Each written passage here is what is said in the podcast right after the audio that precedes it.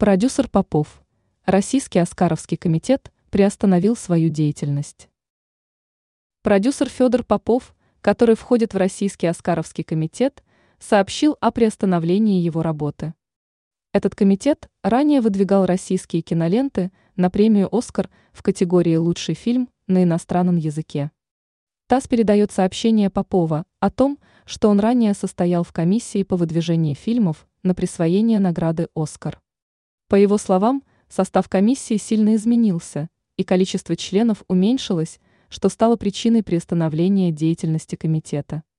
Он добавил, что в период, когда Россия со всех сторон облагается санкциями, а российская культура и спорт подвергаются критике, продолжение выдвижения фильмов является неуместным.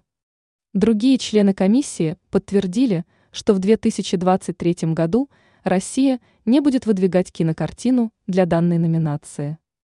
Ранее картина традиционно выдвигалась со стороны России в сентябре или октябре, но в 2022 году этого не случилось.